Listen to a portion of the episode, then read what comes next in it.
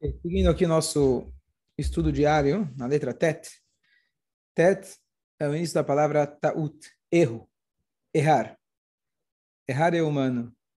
Errar é judaico? É judaico errar ou não é judaico?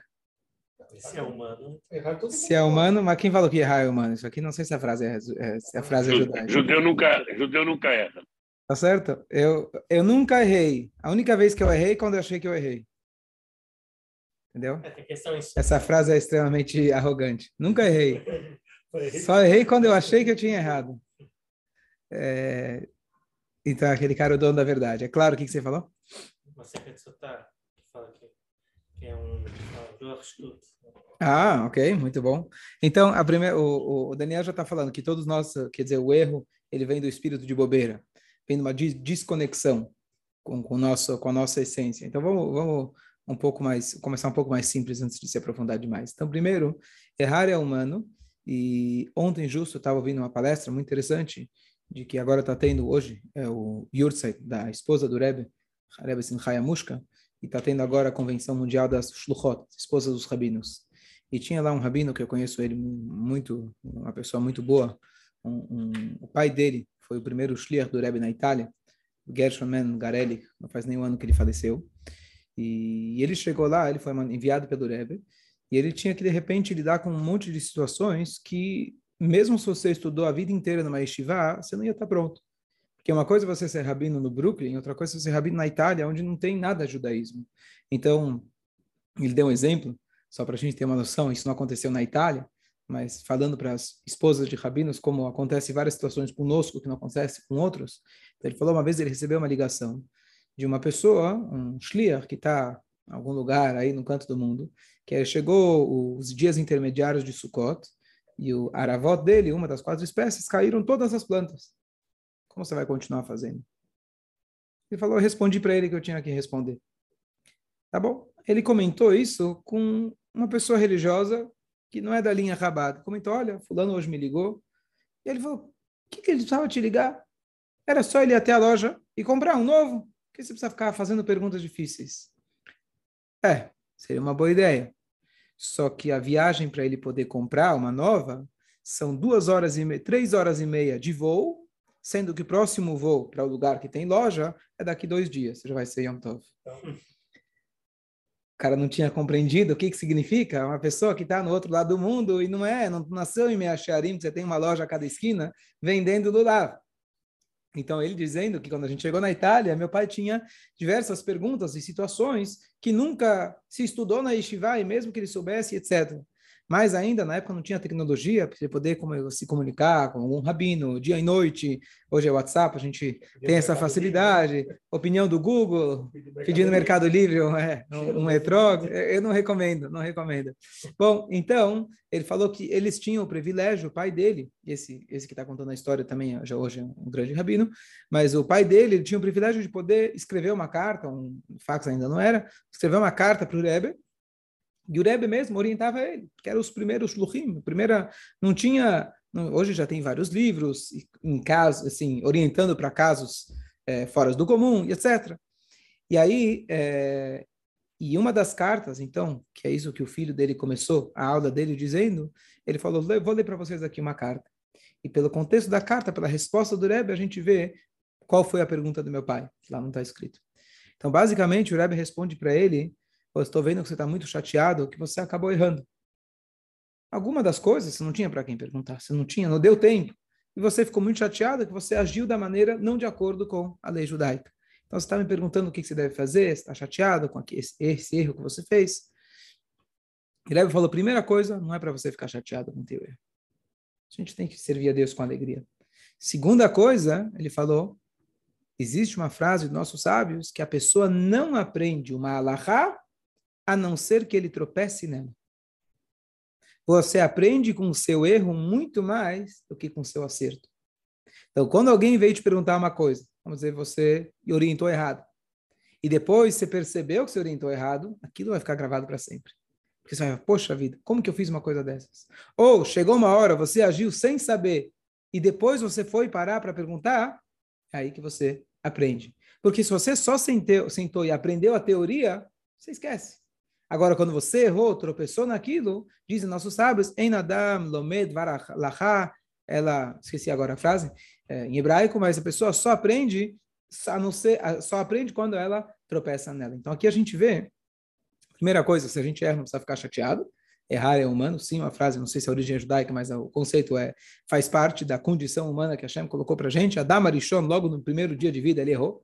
É, é, é passível dos porque quando chega Yom Kippur, a gente acaba Perfeito. pedindo pelos erros que a gente fez. Gente quer, dizer que, melhorar. quer dizer que já está já tá, já tá prescrito. Tá Teoricamente, se eu bati no coração hoje de manhã, porque preciso bater hoje à tarde, já está na fila, quer dizer, Deus já sabe que a gente de um jeito ou de outro vão errar. Perfeito? Perfeito. Então, mais ainda, esse conceito mostra para nós de que o acerto ele só dá através do erro. O acerto dá até só através do erro. E olha que coisa incrível que a Kabbalah explica para a gente que Deus também, entre aspas, quando foi criar o mundo, também errou. Entre aspas. Está escrito nos mundos, nos livros cabalísticos, tem o, quem escutou aquele shiur que fez muito sucesso dos vasos quebrados, que basicamente Deus ele fez um projeto de mundo, é uma linguagem é muito humana, uma linguagem muito materialista para descrever isso, mas eles tinham feito um projeto de mundo que não deu muito certo, esse mundo quebrou. E esse mundo, o nosso mundo se chama Olamatiku, no mundo do conserto.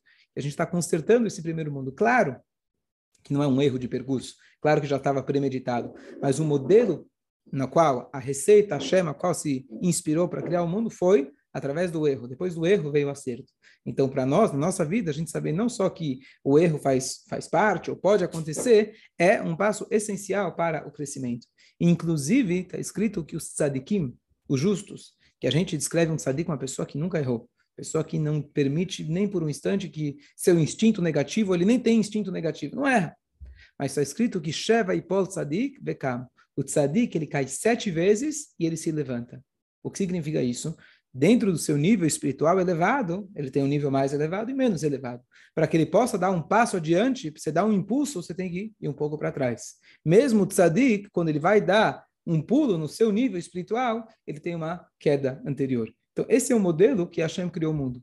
Não, isso não justifica eu falar, bom, então já que o, o erro me permite crescer, então deixa eu cair para depois crescer. Isso fala para a gente aqui, Mará, aquele que faz isso, então não funciona. Aquele que fala, eu vou pecar para depois fazer chuva, não funciona. Porque a chuva te permitiu pecar.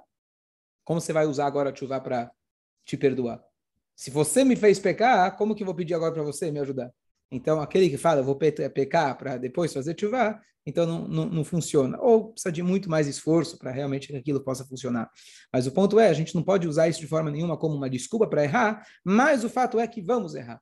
O Talmud fala para nós pelo menos três coisas que cada um de nós incorre uma vez ao dia. Quais são as três coisas? Bitul Torah. Bitul Torah significa cada momento livre que eu tenho, eu devo estar estudando Torah. Vai passar pelo menos uma vez no dia que você vai perder alguns instantes e não vai ter estudado. que mais? Lachonará, ou avak lachonará, ou falar mal, maledicência, ou alguma coisa próxima disso, como a Gemara fala, e maus pensamentos. maus pensamentos, ou como a linguagem às vezes também iun tefilá, ou a falta de concentração na reza, ou mais ainda pensamentos pecaminosos. Isso são três coisas que já estão previstas, não é desculpa. Você tem que ter, que vai acabar acontecendo uma vez por dia, pelo menos. No teu caso é só uma vez por dia. Talvez em outros casos, para outras pessoas, é um pouco mais. Para o Hashem, né, Isaac?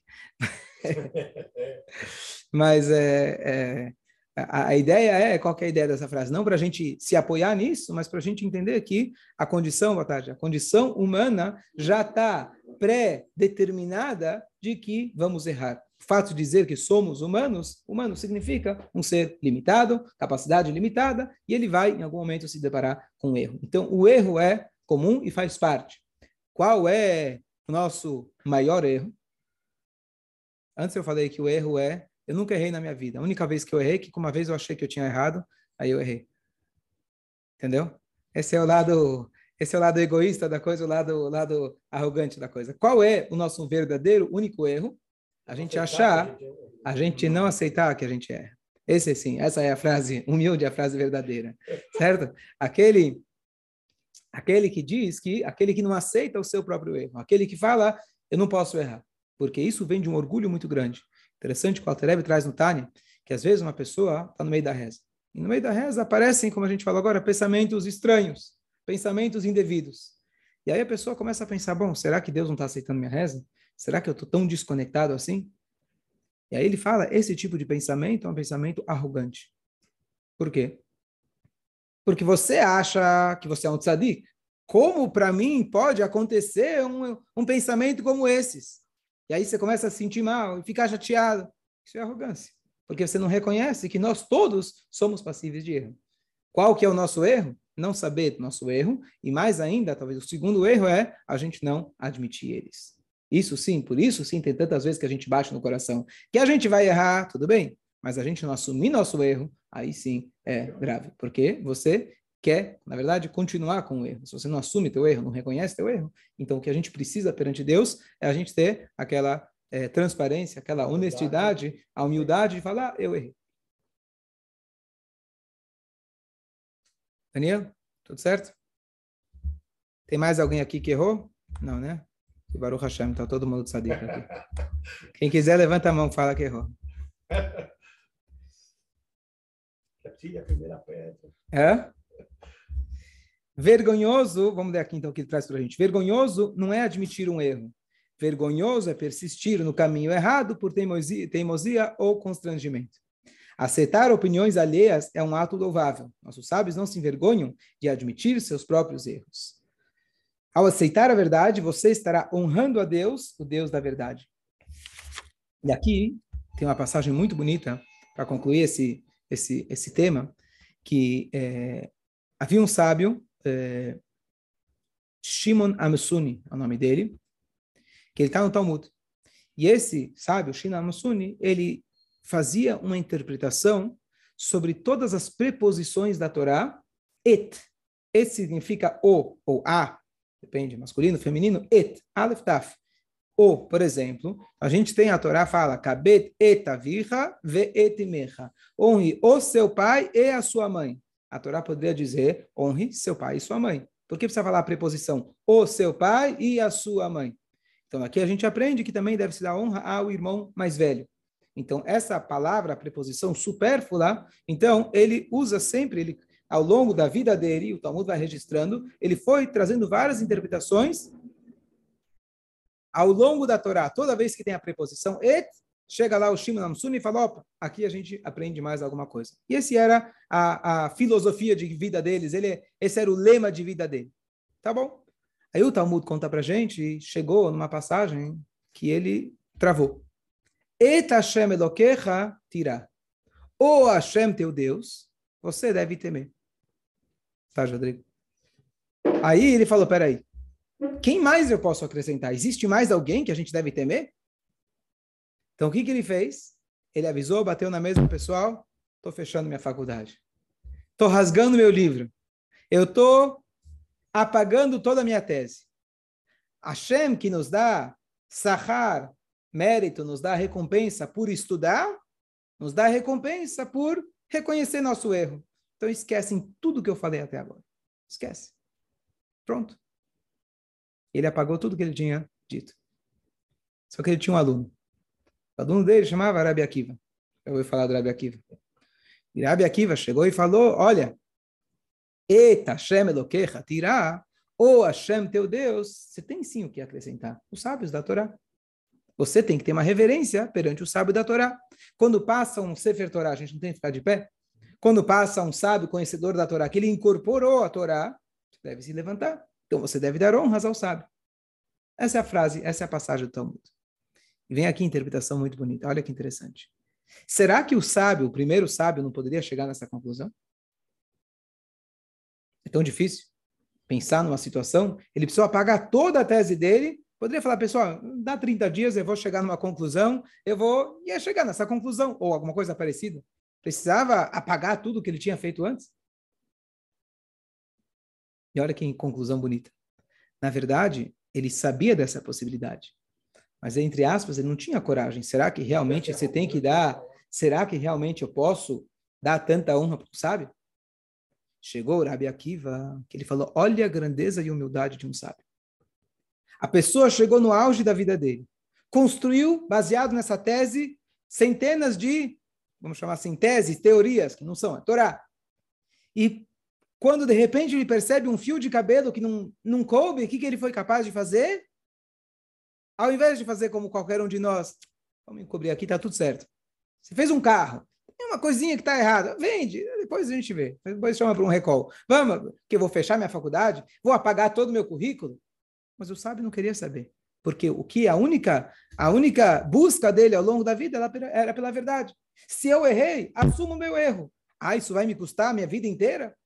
Vou perder minha carreira? Vou apagar meus livros? Não tem problema. Pelo menos vou assumir meu erro.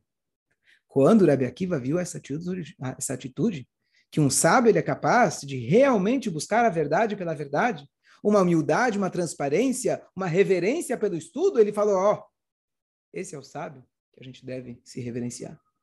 Então, o et, aquele sábio que ele não quis dizer, aquele et, aquela preposição que ele evitou de dizer, por ele ter evitado, agora eu posso falar que realmente você deve dar as honras ao verdadeiro sábio da Torá. Então não foi que o primeiro sábio não tinha pensado. Justo por ele não colocar o seu próximo sábio, Rebbe Akiva, então ele resgatou não só o último, mas retroativamente, já que o último valeu, não tinha erro, então ele pôde resgatar e de fato as, as, os ensinamentos do sábio anterior ficaram para a eternidade, porque realmente eles eram válidos. Mas aqui a gente vê a grandeza de um sábio, que ele é capaz realmente de abrir mão de tudo, simplesmente porque ele reconheceu um pequeno erro. Quem de nós faria essa mesma coisa?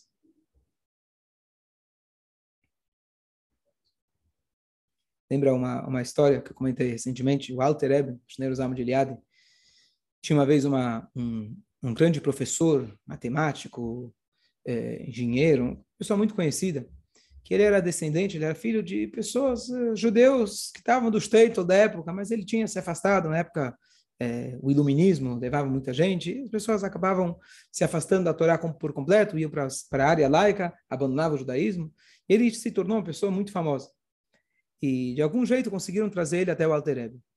O Alterebe é conhecido que ele, com 10 anos de idade, ele já conhecia toda a engenharia, a ponto que ele foi uma vez chamado para consertar um relógio de sol que você tinha, aqueles relógios de, de sol, que tinha um, um, duque na época, um rei na época, que tinha quebrado o relógio dele, e trouxeram os maiores engenheiros e ninguém conseguia consertar. E o Alterebe foi, ele era pequeno ainda, ele foi até lá, ele falou, provavelmente tem uma árvore, assim, tantos quilômetros daqui, que ela cresceu e ela está bloqueando. riram da cara dele. Alguém foi conferir e viram que ele tinha razão. É, mas ele é realmente um gênio completamente fora da curva. Então, ele trouxe, ele tinha feito dois livros, as duas teses, e o Alter Eber, e o Alter então ele trouxe para o Alter Eber. Era uma pessoa que não acreditava mais na Torá, nas mitzvot, uma pessoa absolutamente contra, mas ele queria mostrar o trabalho dele. O Alter fez assim com o livro, deu uma olhada. Ó, essa linha aqui está errada. Deixa eu ver o outro. Ah, tá, essa aqui está errada. Tá bom, tá errada. Ele foi, quem é esse rabino, né? Nem olhou no que, que diz respeito. Mas ele foi olhar, essas duas linhas eram as linhas que eram a base, eram a base de toda a tese dele. Ou seja, o livro inteiro, ambos não valiam nada. Ele saiu de lá, jogou os dois no fogo. Estou resumindo a história. Ele fez chuva. Essa é a história. E aí o cara, logo ele acabou falecendo, ficou doente, acabou falecendo. E aí o Altereb explicou para os alunos dele, eu quero contar para vocês quem era esse homem. Esse homem, na verdade, é uma reencarnação do Rabbi Lazar ben Durdaya.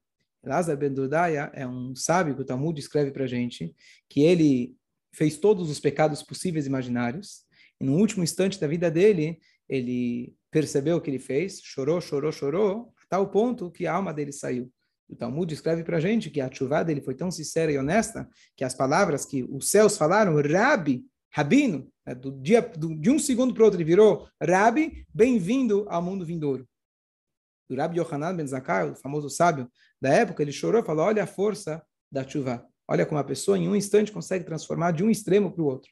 Só que, concluiu o Alter ele é tzadik, mas é um tzadik que está parve, está tá neutro, porque ele não tem nenhuma bagagem com ele. Cadê as mitzvot? Cadê o estudo de Torá? Então você vai fazer o que lá em cima? Vão te botar no churro, você vai adormecer. Não vai ter graça. É, você sabe que a diferença entre o Geinom e Ganeden é igual. Os céus e, os céus e o inferno né? é a mesma coisa. Vão te colocar no shield de Torá. Se você curte, vai ser a melhor coisa do mundo. Se você não curte, vai ser aquele rabino que está falando, falando, falando e falando. Você não pode adormecer lá. Lá vão te colocar umas... Né, falando do fogo, né? Vão te colocar umas... Vão te pinicar. Se quiser adormecer, não vai poder. Imagina. Tem inferno maior que isso. Tem que ouvir o rabino e não, não acaba mais? É, conhece? Tem várias histórias de Rabino. Rabino subia toda semana para falar na sinagoga. E aí o presidente fazia, adormecia no meio da dasha. Bom, o rabino já estava acostumado, tudo bem, ele adormece. Chegou um dia, o rabino estava subindo para o pódio, o presidente já abaixou a cabeça. Poxa vida, nem comecei? Falou, rabino, confio em você. então, voltando aqui ao nosso Geinom, Ganeden, onde eu estava. É, então, Alter Ebe, voltando para a nossa história, então Alter Ebe falou para ele, então ele precisou voltar aqui para passar mais uma vez por um teste e preencher a vida dele. Então, ele veio aqui na Terra já várias vezes, ele falou quantas vezes ele tinha vindo, e toda vez ele nasceu com uma educação autêntica, verdadeira, e ao longo da vida dele, ele saiu do caminho. E essa vez, eu quis pegar ele e não deixar que ele não fizesse o último ticum dele que ele estava precisando. Então, depois de, não sei, dezenas de vezes que ele já tinha vindo aqui, finalmente eu consegui terminar, que ele terminasse a vida dele, não do jeito que ele estava agora há pouco, e sim que ele fizesse chuva. Essa, essa era a história. Mas o que me lembrou da história é a ideia que ele mostrou para ele um pontinho que estava errado, e o homem, pelo menos, teve a honestidade de realmente reconhecer que todo o livro dele, se um detalhe está errado, estava tudo errado. Então, é, já tinha vindo várias vezes, e ele tinha errado. Então, o Alter quis pescar ele e salvar ele. Então, a grandeza que a gente tem realmente de reconhecer nosso erro, isso sim, isso sim é uma grandeza humana que a gente deve tentar buscar. Tentar não errar, a gente vai tentar, mas de algum jeito ou de outro a gente vai errar. Agora, ter a honestidade, a coragem de voltar e falar, eu errei, isso sim, a nossa, essa, essa é a grande virtude. Vai, quem adormeceu? O próximo tema, que a gente pode conectar justo com o que a gente estava falando, é desespero. Em hebraico se fala iush, desespero. Então vamos ver o que ele fala, depois a gente comenta. Nossos sábios ensinaram que devemos nos resignar com nossos castigos. Não se surpreenda quando acometido por, pelo infortúnio. Devemos servir a Hashem e sermos gratos a Ele por tudo o que nos envia. Então, aquilo que se chama Yush. Às vezes a gente já, imagino que cada um já deve ter passado por algum momento de Yush, desespero. Que ninguém passe por isso, mas o que significa desespero? Vamos descrever melhor esse sentimento. É, pode ter uma coisa e não poder fazer nada, ver aquilo e não poder fazer nada. Ok. Perfeito. Ok. Medo. Acho que tem dois tipos de desespero. Tem desespero se você ainda pode fazer alguma coisa. Se alguém está machucado, por exemplo, qual é a primeira coisa que te ensino no primeiro socorros? Mantenha calma. Primeira coisa. Você vai ficar desesperado, você não vai conseguir ajudar ninguém. Então, um dos meus filhos tinha se machucado. Minha esposa tem esse, esse treino.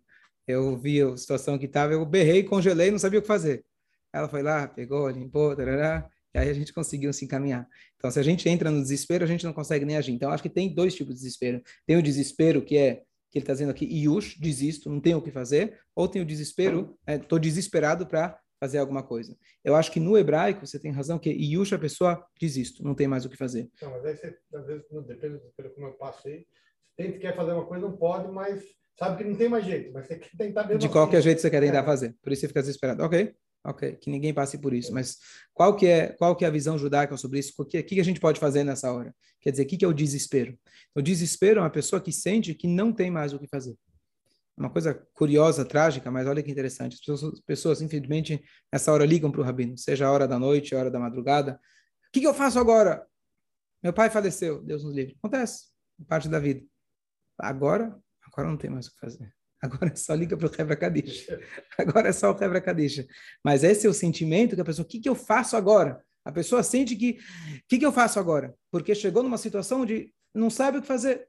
É isso, não tem o que fazer. Está nas mãos de Hashem, está na hora de você saber que está na mão de Hashem. É isso que a gente tem, a única certeza que a gente tem na vida, é isso que vai acontecer. Né? Que seja na ordem normal das coisas, que Deus nos livre, não aconteça nunca antes da hora de ninguém. É, mas a, a, ideia do Yush, esse desespero, essa, significa que a pessoa não se sente amparada. O que, que ele está querendo quando liga para o rabino?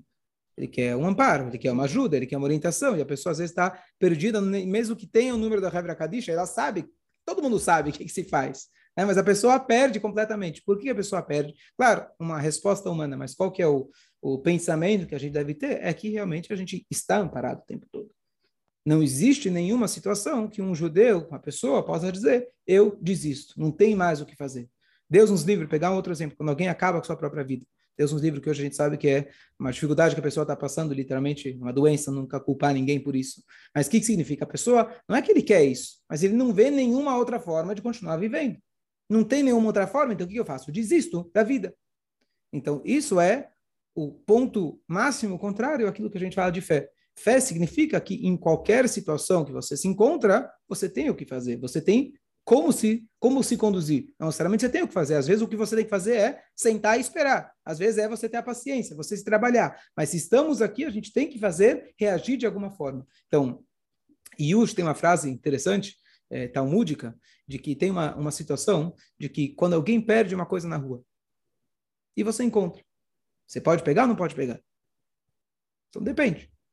Uma das regras depende se tem sinais que a pessoa possa identificar ou não. Se é uma nota de dinheiro, que são iguais, é padrão, não adianta ele falar, tinha meu nome na nota. Não quer dizer que era tua, pode ser escrever o nome e comprou um sorvete. Então, quando alguém perde dinheiro, já que ele não tem como resgatar, ele não vai ter como identificar, então você pode pegar para você.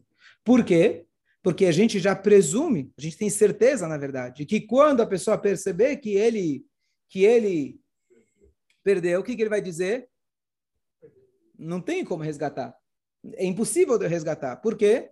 Porque não tem sinal. Outra situação, uma coisa foi levada pelo mar, caiu no rio. O pessoal naquela hora desistiu. Você não tem esperança nenhuma que aquilo vai voltar para sua mão. Isso se chama Yush. Então, a linguagem que a Torá fala, Yush Olamidá, tem toda uma discussão se a pessoa ainda não descobriu o que ela perdeu, mas ela vai descobrir. Será que já agora você já pode pegar ou teria que esperar o tempo? Depende da situação, do cenário. Então, a linguagem é Yush Shelomidat a desistência sem a percepção. Ele desistiu, mas ainda não sabe que ele desistiu. Essa é a discussão. Dizem nossos sábios, uma, uma, uma explicação mais profunda, que toda desistência é sem a percepção. Toda vez que você desiste, é porque você não percebeu. É porque você não está atento. A desistência é o resultado de você não estar atento. Se você está atento, como você falou antes, do Arstut, se você está atento à nossa missão, se você está atento ao que devemos fazer, então você nunca vai desistir me veio agora um, um jovem que está com uma startup que está indo muito bem. É, eu estava conversando com ele, sempre gosto de conversar, entender. E eu falei, como você começou? Né? Tem milhões de startups todo dia e quantas dão certo? E ele falou, quando eu cheguei para um, para um, para um é, alguém queria me, me, patrocinar, um, como chama, um, um investidor, obrigado, um investidor. Ele fez a seguinte pergunta para mim: e, e quem te garante que vai dar certo? Quem te garante que vai dar certo? Como que, que você vai fazer se não der certo? Ele falou, vai dar certo. Ah, isso é muito arrogante. Como assim vai dar certo? Falou, porque eu não vou parar até que dê certo. Esperto, não sei se um ser humano é capaz de falar uma coisa dessa, né? A gente é limitado. Mas a resposta foi inteligente, no mínimo, que ele falou: eu vou continuar até dar certo, então é certeza que vai dar certo.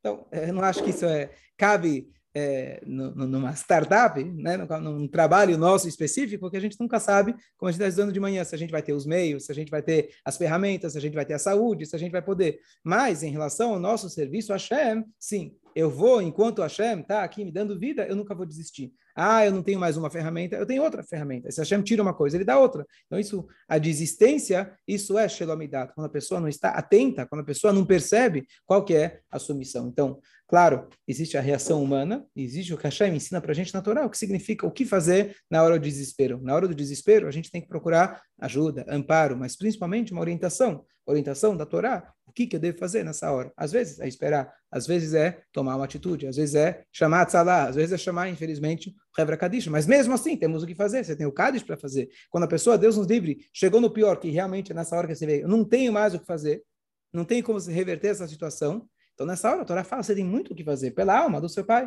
você tem muito o que fazer pela alma do seu filho. Você tem, você tem o Kadish que está fazendo, você tem estudo que está fazendo, e é isso que você deve fazer nesse momento. Claro que na hora H, não adianta falar que é isso que você tem que fazer, o momento de desespero é um desespero é natureza humana, mas não existe nenhuma situação que não dá para a gente é, ter algum tipo de atitude. E aqui lembra uma frase que chegou nos ouvidos de, não sei se é Nachman de Breslav, mas basicamente alguém tava, alguém chegou na casa dele e falou, olha, eu queria contar para vocês uma coisa interessante. Na época não tinha luz elétrica e eu acabei de voltar e passei na frente da casa do ferreiro. Eram altas, nas altas horas da madrugada. Ele estava lá batendo. Eu cheguei, batei, entrei na porta dele e falei, três horas da manhã aqui, você está batendo ainda? Aí ele falou, Todo o tempo que a vela ainda está brilhando, está queimando, está ardendo, ainda dá para consertar. Ele voltou com essa mensagem para casa e o rabino falou, tá vendo? Todo momento que a, a nossa vela, a nossa chama ainda está brilhando, pode ser que está no finalzinho. Ainda temos e devemos continuar consertando. Devemos, tem muito, temos muito ainda o que fazer. Então, essa é as, as, os dois conselhos de hoje, a gente saber que a gente tem, a gente pode errar, mas mesmo que eu errei muito, eu nunca vou entrar em desespero, porque eu sei que sempre, enquanto eu estou aqui, dá para eu consertar. Vamos para Minha. Boa noite, Rabino. Boa noite, boa noite.